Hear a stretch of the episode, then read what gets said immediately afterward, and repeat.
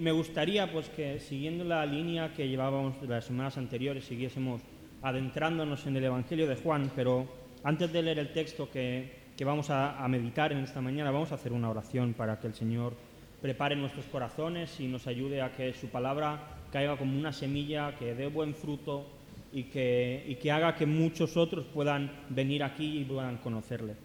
Señor Jesús, queremos darte muchas gracias un domingo más porque tú estás aquí con nosotros porque tú, Señor, nos has alcanzado con tu gracia y tu verdad, Dios. Y en esta mañana queremos rogarte que tú una vez más tengas misericordia de nuestras almas. Señor, tú sabes cada uno de los que estamos aquí cómo estamos, Señor, y cómo tu palabra puede confrontarnos, puede animarnos, Señor, y puede acercarnos a ti. Por eso te rogamos que lo que en esta mañana se exponga, Señor, que, que sea fiel a lo que el Espíritu Santo inspiró y que tú seas glorificado por encima de todo, Señor. Y que tú nos hables a cada uno, Señor, conforme a nuestra necesidad, Señor, y ayudando a nuestra santificación, Señor, que, que llegara a ser plena el día que te veamos, Señor, y el día que estemos en los cielos contigo. Dios, ten misericordia de nosotros. Y háblanos, Señor, a cada uno de los que aquí estamos, independientemente de la edad, Señor, o de las ganas que tengamos, porque tú eres el que gobierna los corazones y tú eres el que tiene poder sobre todas las cosas, Jesús. Amén. Amén.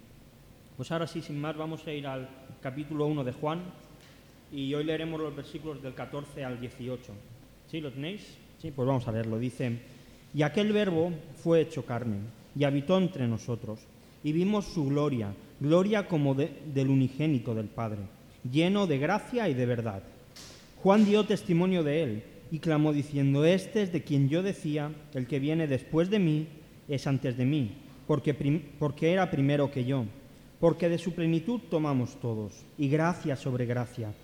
Pues la ley por medio de Moisés fue dada, pero la gracia y la verdad vinieron por medio de Jesucristo. A Dios nadie le vio jamás. El unigénito de Dios, que está en el seno del Padre, Él le ha dado a conocer. Amén. Amén. No sé cuántos de vosotros os acordáis de cómo empieza el Evangelio de Juan. En el principio era el verbo y el verbo era con Dios y el verbo era Dios. Y parece como que si desde ese versículo hasta este versículo 14 hubiese habido un paréntesis. Porque si lo leemos, cuadra a la perfección. Dice, en el principio era el verbo, y el verbo era con Dios, y el verbo era Dios. Y el versículo 14, y aquel verbo fue hecho carne y habitó entre nosotros. Parece como que lo que hay entre medio sea un paréntesis para presentarnos a, Juan el Bautista y la misión que él tenía de presentar el Evangelio. Hasta ahora Juan ha querido presentarnos a Jesús como el Verbo. Nos lo ha presentado como la vida de los hombres, como la luz del mundo, como el Creador, como el que es el motivo de todo lo que existe. Pero ahora quiere presentarnos a un Jesús que es más fácil de entender para nosotros. Juan presenta a un Jesús hecho de carne y hueso, a un Jesús que estuvo con ellos comiendo, que se subió a barcos con ellos, que rió con ellos, que lloró con ellos, que bebió con ellos, que se preocupó por los necesitados, a un Jesús real, a un Jesús humano, un Jesús que se cansó, un Jesús que necesitó orar para estar en relación con el Padre, un Jesús igual que, que nosotros. Y cuando leía esto pensaba, ¿es realmente importante entender que Jesús fue una persona humana? ¿Es realmente importante que Jesús lo fuese? La verdad es que sí. La respuesta a esta pregunta es sí, rotundo. Cristo tenía que ser una persona humana. Porque dice 1 Corintios 15, 21, porque por cuanto la muerte entró por un hombre, es decir, cuando Adán peca, la muerte entra en la humanidad y a partir de ahí todos nacemos con la tara del pecado y todos nacemos con, con, una, con una conducta depravada. Dice también por un hombre la resurrección de los muertos. Es decir, que para arreglar lo que un hombre había destrozado, otro hombre tenía que arreglarlo. Pero este hombre tenía que ser diferente a los demás. Tenía que tener algo diferente. Jesús siendo humano como nosotros, experimentando lo que nosotros nos experimentamos, sabe lo difícil que es la vida. Sabe lo que es sentirse solo. Sabe lo que es que tus amigos te fallen sabe lo que es que tu familia te deje de lado, sabe lo que es el dolor físico, sabe lo que es no tener una moneda en el bolsillo.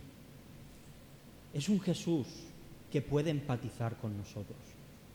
Mira, cuando nos pasa algo y alguien viene a darnos ánimos, con la Biblia todos podemos dar ánimos a todos y debiéramos hacerlo. Pero cuando alguien además ha vivido lo que tú estás viviendo, es más fácil, ¿verdad? Porque puede empatizar contigo. Jesús puede empatizar con nosotros. Porque sabe lo que pasamos, porque Él ya lo ha pasado. Jesús fue tentado como nosotros. Dice Hebreos 4:15, porque no tenemos un sumo sacerdote que no pueda compadecerse de nuestras debilidades. Es decir, nuestro sumo sacerdote, el que presenta la ofrenda por nosotros, no es alguien que no sepa de qué va la vida, sino que fue tentado en todo, según nuestra semejanza, pero sin pecado. Así que Jesús sabe lo difícil que es no pecar, porque Él lo experimentó. Él no pecó porque era Dios, pero fue tentado igual que nosotros.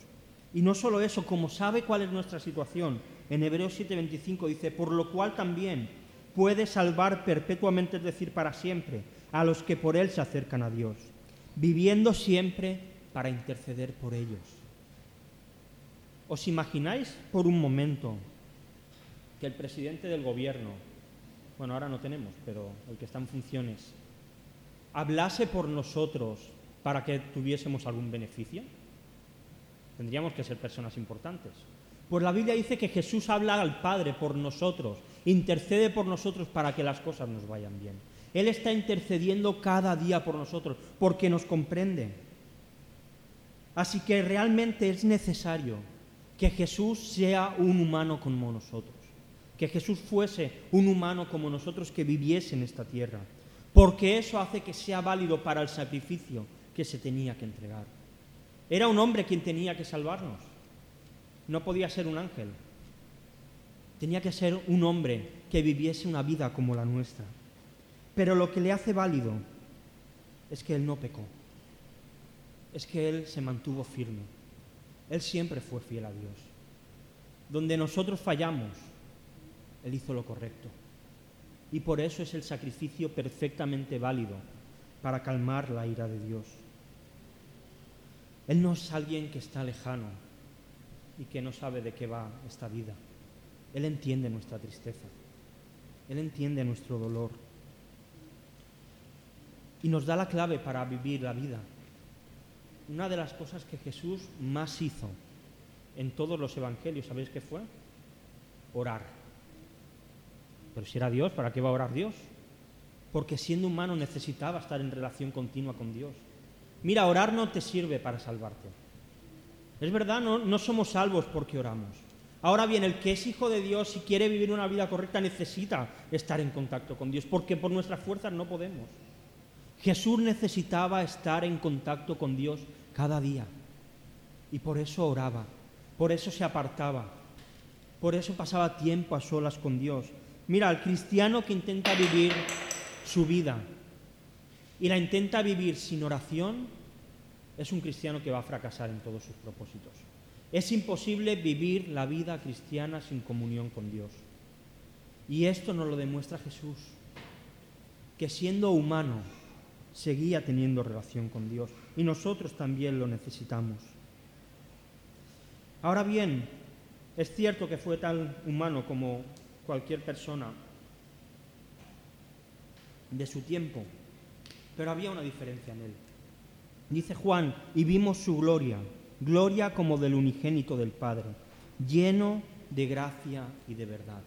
Aunque Jesús aparentemente era totalmente humano, aunque su naturaleza era totalmente humana, no perdió en ningún momento su naturaleza divina. Nunca dejó de ser Dios. Y esto es algo que tenemos que entender, aprender y creer. Porque dice que quienes estuvieron con Él vieron su gloria.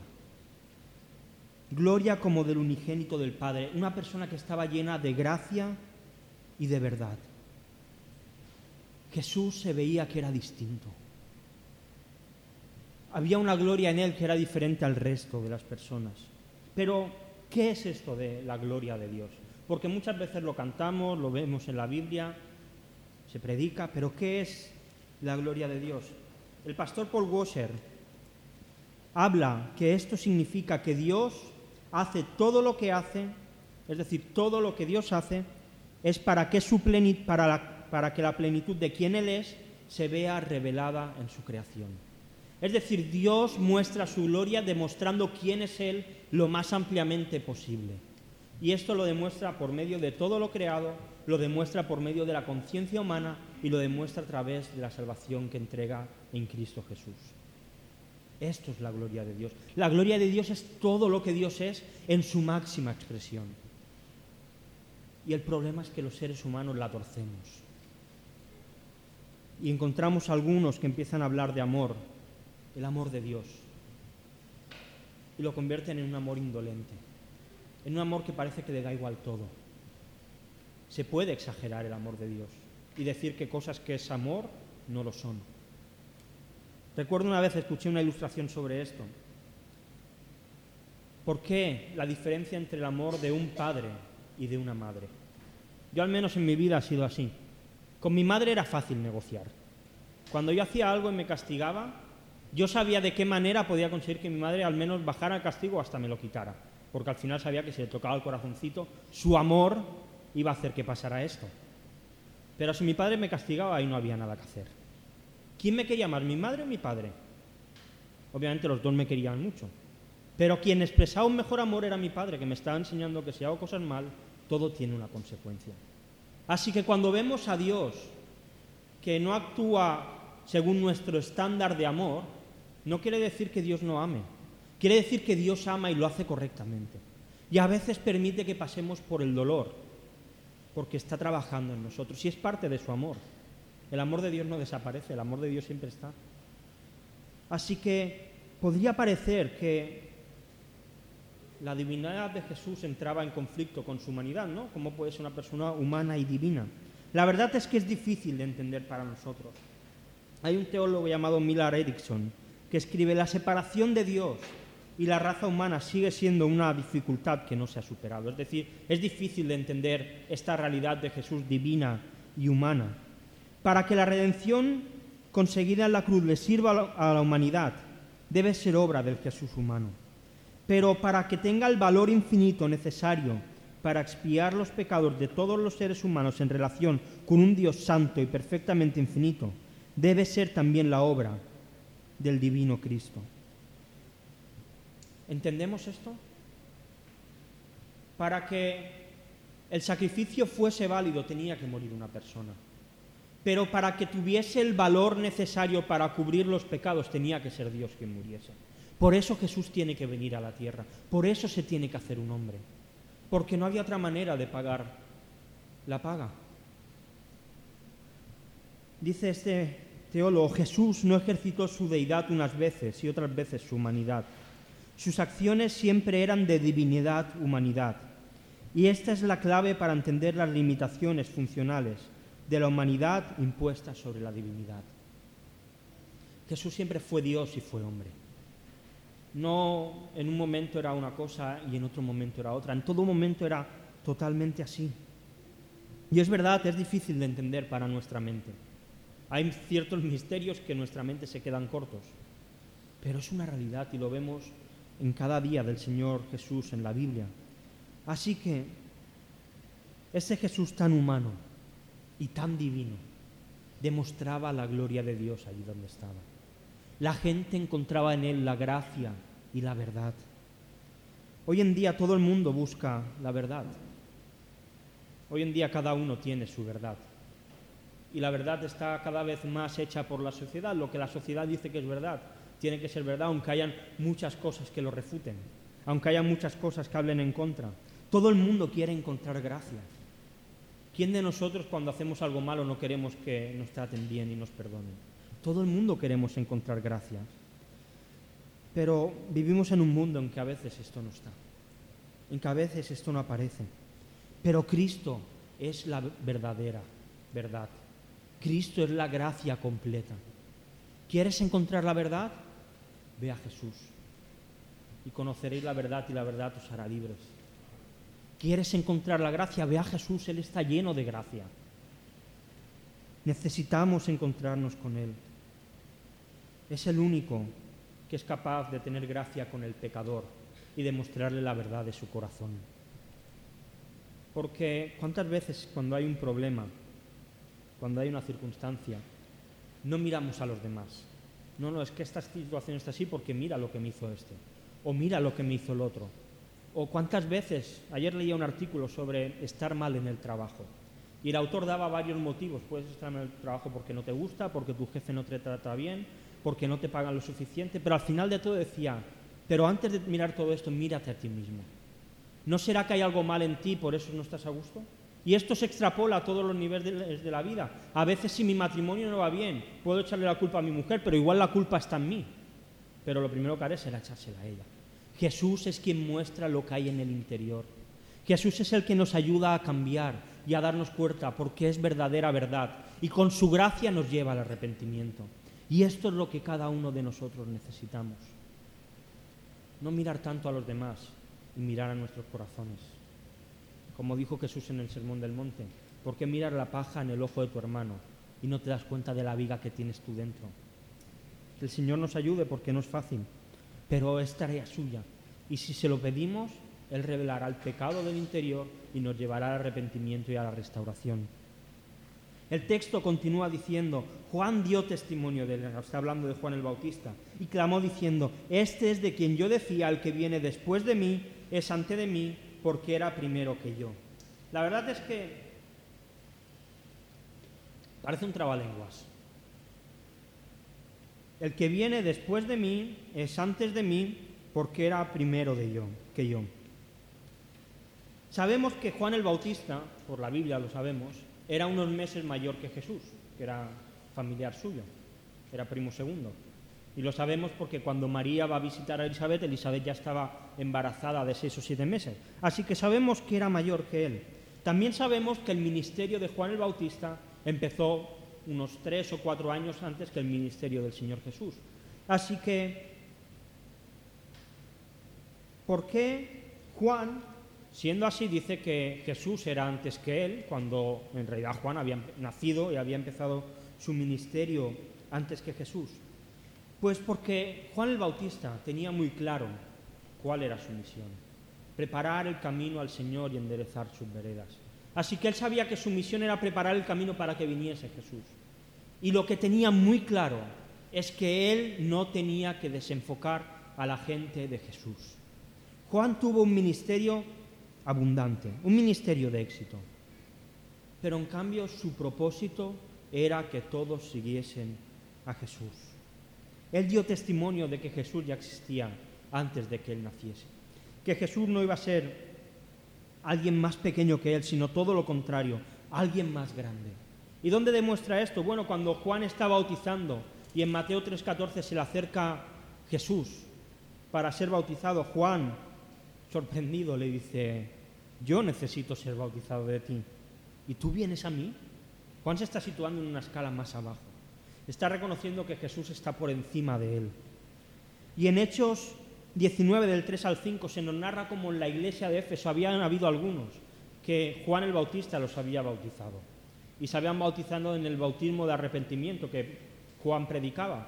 Pero vemos que cuando llega allí, si no me equivoco, Pablo, los bautiza en el nombre del Señor. Los vuelve a bautizar porque el bautismo de Juan no valía para la redención futura que había hecho Jesús. ¿Sabéis por qué?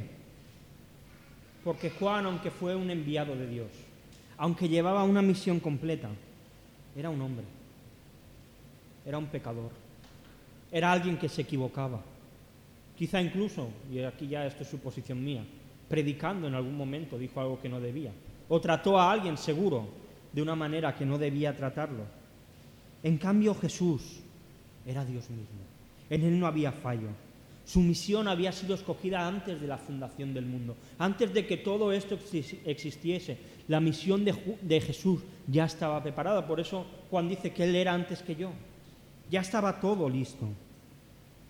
Y esto es algo que no debemos olvidar nunca porque predicadores, pastores, quienes sirven en la iglesia, aquellos a los que vemos en vídeos de YouTube predicando o cantando, o escuchamos en Spotify o en cualquier sitio en el coche, todos son humanos. no estamos llamados a seguir a ninguno de ellos. Hay veces que me alucina ver cómo cristianos defienden a otros más que lo que defenderían al Señor Jesús.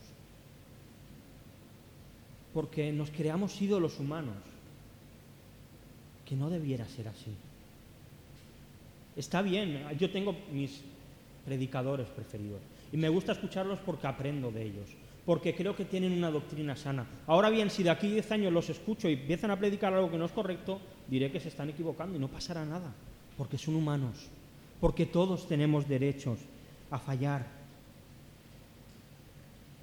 Mira, tenemos que poner filtros a lo que vemos y a lo que escuchamos. Es necesario. Si tú estás escuchando a alguien, ya sean predicaciones, ya sea música, ya sea los que predicamos aquí, si predicamos aquí ven y dínoslo, pero si no tienes acceso a él y ves que de lo que habla no es acerca de Jesús, que las canciones tratan acerca de lo bien que me tengo que sentir yo, de lo maravillosa que tiene que ser mi vida y Jesús no aparece en ningún sitio, deja de escucharlo porque no te hace bien. Y no pasa nada, no pasa nada. Sigamos aquellos que exaltan a Jesús, aquellos que preparan el camino para acercarnos a Dios. Esos es a los que tenemos que buscar, porque esa fue la tarea que hizo Juan el Bautista. Pero Juan no quería exaltarse, él quería exaltar a Jesús. Y desde este púlpito es lo que intentamos hacer, desde el grupo de alabanza es lo que se intenta hacer.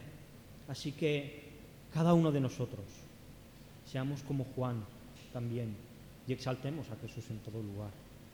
Tengamos claro que Él es antes que nosotros, que Él es más alto que nosotros y nosotros solamente pequeños siervos. Y Juan, ahora sí, el autor del Evangelio, continúa diciendo, porque de su plenitud tomamos todos. Y gracia sobre gracia. ¿Sabéis? Cada uno de nosotros, cuando desde que nacemos, desde que somos chiquitillos y, y no podemos valernos por nosotros mismos, nacemos con unos instintos y unas necesidades. Cada persona en este mundo tiene instinto de supervivencia. Hasta el bebé más pequeñito lo tiene como no puede valerse por sí mismo, su instinto de supervivencia le hace llorar para llamar la atención de alguien y que le alimente. Todo el mundo en un momento de tensión grande y de peligro, aun el que está depresivo, luchará por vivir, luchará por sobrevivir. Todos tenemos instinto de adoración. Algunos lo focalizamos en el Dios verdadero. Hay otros que, debido al pecado, buscan imágenes a las que adorar, buscan al sol, buscan a la luna, buscan animales. Hoy en día buscan a deportistas, cantantes, actores, la televisión, las videoconsolas, los móviles. Todos buscamos algo a lo que adorar. Todos tenemos necesidad de descanso. Y además Dios preparó nuestro cuerpo para descansar. Y esto es algo importante de entender. Dios quiere que descansemos porque nos ha creado con necesidad de descansar. Y tomarse vacaciones es bueno. Algunos dicen, bueno, es que Pablo nunca se tomó vacaciones, es que en la época de Pablo no existía el concepto de vacaciones. Pero hoy en día que hay vacaciones es bueno tomar vacaciones, es bueno descansar, es bueno pasar tiempo con la familia. Yo la verdad es que soy una persona que duerme poco, siempre lo he sido. Con dormir cuatro o cinco horas tengo suficiente para, para el día. Pero ha habido algunas épocas que, por algún motivo, que no sé el por qué, cojo varios días que duermo una, dos, tres horas. Y esos días lo paso mal. Pero llega un punto en que mi cuerpo me dice, Ángel, hasta aquí. Y ahora te vas a pegar 12 o 13 horas durmiendo porque vamos a, a volver a recargarnos. Y es que Dios ha preparado nuestros cuerpos para descansar. Está en nuestra naturaleza. Todos tenemos la necesidad de alimentarnos. Nuestro cuerpo necesita que le demos alimento. Y cuando no comemos, y el cuerpo necesita, hay un ruidito ahí en la barriga que dice, Ángel, lléname. Algunos comemos más que otros, es verdad. Pero todos tenemos esta necesidad. Pero no solamente de alimento físico, también de alimento espiritual. Y esta es una pregunta importante. ¿Con qué te estás alimentando espiritualmente? Porque te puedes estar alimentando espiritualmente con la tele. Bueno, según lo que veas, igual puede ser algo bueno si ven muchas predicaciones por ahí. Te puedes estar alimentando de libros, de videojuegos, de redes sociales, de familia, de trabajo, de amigos, de la iglesia, de la Biblia, de la oración, ¿de qué te estás alimentando? ¿Qué es lo que está nutriendo tu alma? Mira, nuestros corazones son insaciables. Siempre quieren comer, siempre quieren más, siempre necesitan llenarse. Y Juan presenta a Jesús como alguien tan perfecto de quien de su plenitud podemos alimentarnos.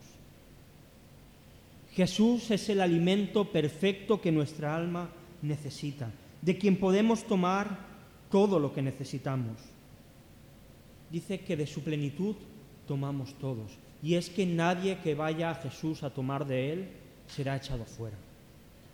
Dios no echa fuera a nadie. Ahora bien, Dios tampoco puede convivir con el pecado, porque es contrario a su naturaleza. Aquel que vaya a Cristo y vaya arrepentido, no volverá vacío, volverá lleno, volverá hasta arriba, porque todo lo que parece que se acaba, la gracia de Jesús lo llena. Porque cuando parece que no tenemos nada, cuando parece que la gracia se acaba, dice Juan que viene más gracia. De su plenitud tomamos todo y gracia sobre gracia, porque la gracia de Dios es infinita. En Cristo está todo lo que el ser humano necesita. Todas nuestras respuestas se encuentran, todas nuestras preguntas encuentran respuesta en Jesús. ¿Quieres saber quién eres? Busca la respuesta en Jesús. ¿Quieres saber de dónde vienes? Busca la respuesta en Jesús. ¿Quieres saber a dónde vas? Busca la respuesta en Jesús. ¿Quieres saber cuál es tu propósito en la vida? Busca la respuesta en Jesús. Y aquí está. Aquí en la Biblia es donde nos encontramos con Jesús. Ahí están todas las respuestas del ser humano. Hay algunos, esta semana veía una, una discusión, un debate entre un ateo muy famoso y profesor de física teórica y no sé qué más de Oxford, y otro profesor catedrático de, creo que de Oxford también, de matemáticas. Uno era ateo y el otro era cristiano. Y uno, el ateo, decía, no, es que el universo en sí mismo no tiene un propósito. Existe y ya está. Y el otro decía, bueno, entonces si no tiene propósito, ¿para qué vivimos? ¿Para qué vivir si no hay un propósito de estar en esta vida? En Jesús tenemos propósito. En Jesús encontramos identidad. Él es el pan para el hambriento. Él es el agua viva para el sediento. Él es el descanso para el que está agotado. Él es el ánimo para el que está desconsolado. Él es el camino para el que quiere encontrar a Dios. Él es la luz que iluminará al que está perdido en las tinieblas.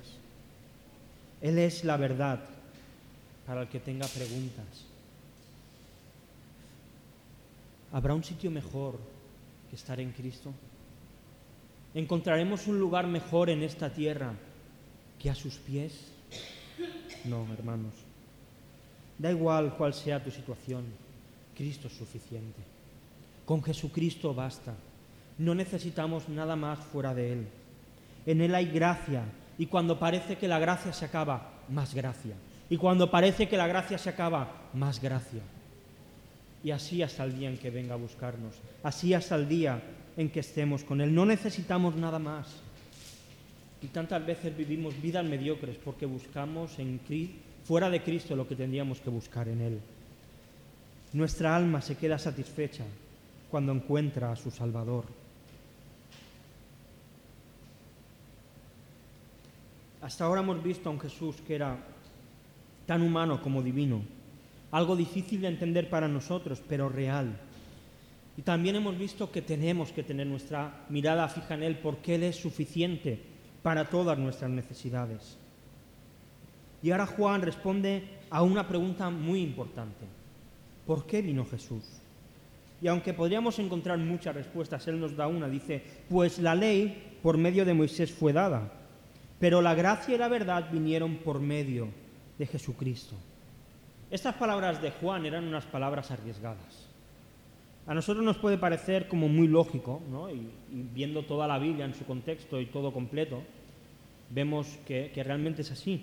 Pero decirle a un judío que Jesús venía a sustituir la obra de Moisés era bastante arriesgado, porque para los judíos Moisés era no solamente era un líder, para él Moisés reflejaba la ley. Era una persona excesivamente importante dentro de toda la tradición judía. Por lo tanto, decir que iba a venir uno que iba a quitar lo que Moisés había puesto para traer algo mejor era algo realmente arriesgado. Moisés representaba la ley en Israel. Y realmente la ley no era mala en sí. Todo lo contrario, la ley era algo bueno, era algo que Dios había entregado a su pueblo para decirle cómo tenían que andar, cómo se tenían que relacionar con él, cómo se tenían que relacionar entre ellos y cómo tenían que relacionarse con otros pueblos. El comentarista William Hendrickson dice, revelaba la ley la condición perdida del hombre y también prefiguraba su liberación. Es decir, la ley se encargaba de decirle al ser humano, oye, tú eres un pecador, pero también les enseñaba de alguna manera cómo podían liberarse de eso. Pero había dos cosas que la ley no podía suministrar. La primera, gracia para perdonar a los pecadores y ayudarlos en los momentos de su necesidad. Y tampoco podía dar verdad es decir, la realidad a la cual todos los sacrificios que hacían estaban señalando. Por eso Cristo en su obra de su muerte provee la gracia y la verdad. Él da gracia para librar a los pecadores y da la verdad porque cumple todo aquello que la ley ofrecía. Así que en Jesucristo aparece un nuevo pacto un pacto mayor que el que Dios había hecho con Moisés. Ah, y vamos a leer unas palabras que dice Pablo en Gálatas 3 del 19 al 29, porque Pablo también habla acerca de la ley y, presenta para qué sirve la ley. Dice entonces, ¿para qué sirve la ley? Pablo se hace la misma pregunta.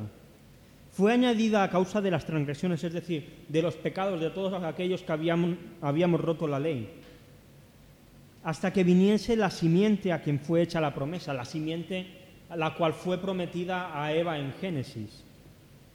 Y fue ordenada por medio de ángeles en manos de un mediador. Y el mediador no lo es de uno solo, pero Dios es uno. Y otra pregunta importante, luego, ¿la ley es contraria a las promesas de Dios? ¿Es la ley está en contra de lo que Dios promete? De ninguna manera, dice Pablo. Porque si la ley dada pudiera vivificar, la justicia fuera verdaderamente por la ley. Es decir, si por cumplir la ley nosotros pudiésemos ser salvos, no haría falta a nadie que viniese a salvarnos. Mas la escritura lo encerró todo bajo pecado, para que la promesa que es por la fe en Jesucristo fuese dada a los creyentes. Es decir, para que entendiésemos que para salvarnos necesitamos tener la fe en Jesús. Pero antes de que viniese la fe, estábamos bajo la ley, encerrados para que aquella fe que iba a ser revelada. De manera que la ley ha sido nuestro ayo. ¿Sabéis lo que es un ayo? Los más mayores me imagino que sí. Es como alguien que te instruye, alguien que, que te guía. Así que la ley ha sido nuestro instructor para, para llevarnos a Cristo, a fin de que fuésemos justificados por la fe. Es decir, la ley nos enseña lo malos que somos, nos enseña que no podemos salvarnos y nos sirve como maestro para llevarnos a Jesús y darnos cuenta que Él sí que puede salvarnos. Pero venido la fe ya no estamos bajo ayo, es decir, ahora ya tenemos fe, ya no necesitamos a nadie que nos guíe a Cristo porque ya estamos en Él. Pues todos sois hijos de Dios por la fe en Cristo Jesús. Porque todos los que habéis sido bautizados en Cristo, de Cristo estáis revestidos. Ya no hay judío ni griego, no hay esclavo ni libre, no hay varón ni mujer, porque todos vosotros sois uno en Cristo Jesús. Y si vosotros sois de Cristo, ciertamente el linaje de Abraham sois y herederos según la promesa. Vaya, Jesús viene a traer algo superior a la ley. Jesús viene a traer algo mucho más grande que lo que Moisés había traído para Israel. Viene a traernos la promesa. Nos ha hecho adoptados del pueblo de Dios que es Israel. Ahora somos Israel la iglesia. Somos su pueblo. Y todo gracias a la fe que hemos tenido en Jesús, a su gracia y su verdad. Y acaba Juan diciendo, a Dios nadie le vio jamás. el unigénito Hijo que está en el seno del Padre, Él le ha dado a conocer. Si recordamos el momento en que Moisés sube al monte Sinaí a recibir las tablas de la ley, en aquel momento se nos narra en Éxodo 33 del 20 al 23, dice así, dijo, dijo más, no podrás ver mi rostro, esto está hablando Dios con Moisés, porque no me verá hombre y vivirá. Y dijo a un Jehová, he aquí un lugar junto a mí, y tú estarás sobre la peña. Y cuando pase mi gloria, yo te pondré la, en la hendidura de la peña, y te cubriré con mi mano hasta que yo haya pasado. Después apartaré mi mano y verán mis espaldas, mas no verás mi rostro. Moisés llegó a ver algo de Dios. Ahora bien, ¿vio Moisés la espalda de Dios? Bueno, tenemos aquí un problema, que Dios es espíritu. Así que lo que nos está queriendo expresar en este párrafo el mismo Moisés, que es el que lo escribe, es que de alguna manera vio la gloria de Dios. Y habla de la espalda como esa parte de atrás que la ves ya de lejos pasar, pero no eres capaz de ver nada más de la persona. Moisés tuvo una experiencia espiritual increíble, porque se nos dice que bajó con su rostro tan resplandeciente que se tenía que tapar la cara. Algo pasó allí maravilloso, pero realmente no vio a Dios, porque Dios es espíritu. En cambio Jesús sí que presenta al Padre completamente. En Cristo toda la esencia de la divinidad estaba presente en la tierra. Dice Colosenses 1.9 que Él es la imagen del Dios invisible, el primogénito de toda la creación. Dios no podía ser visto porque no es algo material que se pueda ver. Pero en Cristo todo lo que es Dios fue representado. Así que, ¿quieres ver a Dios? ¿A cuántos os gustaría ver a Dios? A mí me gustaría ver a Dios. Pues necesitamos mirar a Jesús. No hay otra manera. A Dios no lo vamos a ver por medio de la iglesia, ni siquiera por medio de la Biblia. La Biblia nos llevará a ver a Jesús. Y cuando veamos a Jesús, entonces veremos a Dios. Por eso en Isaías dice, ven, mirad a mí y sed salvos todos los términos de la tierra, porque el que mira a Jesús está viendo a Dios directamente. Y cuando te das cuenta de tal hermosura, no puedes hacer otra cosa que caer rendido ante Él, arrepentido por tus pecados y clamando misericordia por parte de Dios. Necesitamos que esto sea así. Cristo es quien da a conocer al Padre, el unigénito de Dios. Él es el que lo ha revelado. Y acabo ya. Jesús fue mucho más que un buen hombre. Fue mucho más que un hombre valiente. Fue mucho más que un hombre recto. Era Dios mismo, encarnado en un cuerpo humano. Era Dios mismo viviendo en la tierra. Era Dios humillándose hasta lo máximo, como dirá Pablo en Filipenses 2, y convirtiéndose en un humano como tú y como yo. Tú sabes lo difícil que es la vida. Y para algunos en verdad es más difícil que para otros. Pero todos sabemos que vivir la vida no es fácil, que es complicado. Pues Jesús tuvo las mismas limitaciones que tenemos nosotros. Jesús no iba traspasando paredes. Jesús no iba volando de un sitio a otro. O se teletransportaba como era Dios. Jesús estuvo limitado a las mismas limitaciones nuestras.